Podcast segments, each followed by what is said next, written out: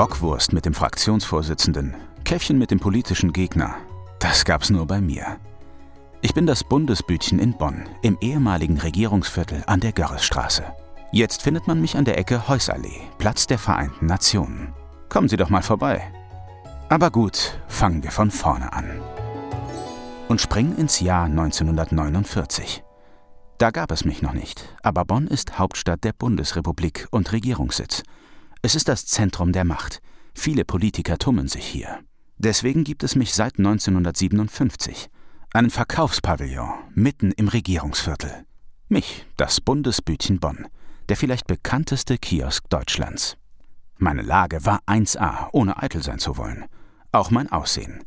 Elegant geschwungene ovale Form. Das nennt man auch Nierentischstil mit gefliestem Sockel und einem breiten Überdach, das die Kunden vor Regen und Sonne schützte, der Verkaufsraum rundum verglast. Meine Bauweise strahlt Leichtigkeit aus, was auch die Republik der 50er Jahre verkörpern sollte. Damit genug zum Design, hin zu den Menschen, denen ich zu verdanken bin. Da muss ich zuerst Christel Rausch erwähnen.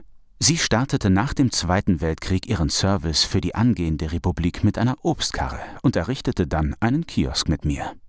Ihr Sohn Jürgen Rausch wurde dann 1984 ihr Nachfolger und betrieb mich bis 2006 weiter. Mein Leben war zwar organisatorisch klar geregelt, doch fürchterlich aufregend, dank der Gäste. Morgens verkauften wir Zeitungen, mittags Bockwurst und natürlich Getränke, Tabakwaren und Süßigkeiten. Politiker wie Norbert Blüm, Herbert Wehner oder Franz Josef Strauß aßen regelmäßig bei mir ihre Würstchen – Otto Graf Lambsdorff kam schon so früh, dass er die Zeitungen mit auspacken half, um sie mitnehmen zu können. Joschka Fischer stürzte sich immer auf die neuen Asterix-Hefte. Guido Westerwelle entschied sich meistens für Eis und Helmut Kohl, er schickte lieber seinen Fahrer für ein Würstchen, als selbst vorbeizuschauen. Ach, ich könnte Ihnen so viele Geschichten erzählen. Ich erinnere mich noch gut daran, wie der damalige WDR-Intendant Friedrich Nowotny nach einer verlorenen Wette bei der Fernsehsendung Wetten das 1981 bei mir Wiener Würstchen für einen guten Zweck verkaufte. Ein Würstchen nahm Loki Schmidt ab, die Frau des ehemaligen Bundeskanzlers Helmut Schmidt. Ich war auch vielfach Kulisse für diverse Politsendungen, Spielfilme, Comedy-Serien und Unterhaltungsshows. Das waren aufregende Abwechslungen zum Alltag, über die ich mich immer sehr freute. Ohne übertreiben zu wollen – mein Dasein entspannte das politische Bonner Leben. Der leider schon verstorbene CDU-Politiker Norbert Blüm sagte einst wörtlich über mich, ich diente der Entkrampfung des politischen Kampfes. Parlamentarier, die sich eben noch im Plenarsaal gefetzt hatten, standen jetzt zusammen für ein Gummibärchen an. Ich war also ein Ort der Begegnung und wurde zum Symbol der Offenheit und Zugänglichkeit von Politik und Demokratie. Umso mehr traf es mich, als 1999 feststand, dass unsere Regierung als Folge auf die Wiedervereinigung Deutschlands Bonn verlassen wird und nach Berlin umgesiedelt werden sollte.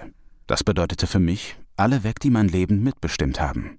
Mein Betreiber Jürgen Rausch hatte sogar überlegt, mich auch nach Berlin umzusetzen, aber seine Familie wollte in ihrer Heimat bleiben. Und es kam erst noch schlimmer. 2006 musste ich dem neuen World Conference Center Bonn weichen, wurde abgebaut und eingelagert. 14 Jahre lang kämpfte mein Besitzer mit dem Förderverein dafür, dass ich wieder aufgestellt werde. Und er hat es tatsächlich geschafft. Seit dem 21. August 2020 bin ich endlich wieder zurück. Zwar nicht an meinem alten Platz, aber ganz in der Nähe. Auch meine neuen Kunden kennen sich mit Politik aus. Die meisten arbeiten bei der Deutschen Welle oder beim UN-Klimasekretariat. Ich stehe zwar unter Denkmalschutz, fühle mich aber trotzdem hochmodern als Symbolort für Pressefreiheit und Demokratie.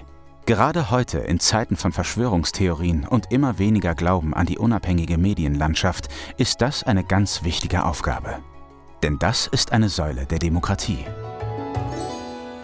Das sprechende Denkmal wird Ihnen präsentiert von der Deutschen Stiftung Denkmalschutz in Zusammenarbeit mit Westlotto. Die Deutsche Stiftung Denkmalschutz schützt und erhält Baudenkmale und macht Geschichte und Kultur in Deutschland erlebbar. In Nordrhein-Westfalen wird sie dabei von Westlotto mit der Glücksspirale unterstützt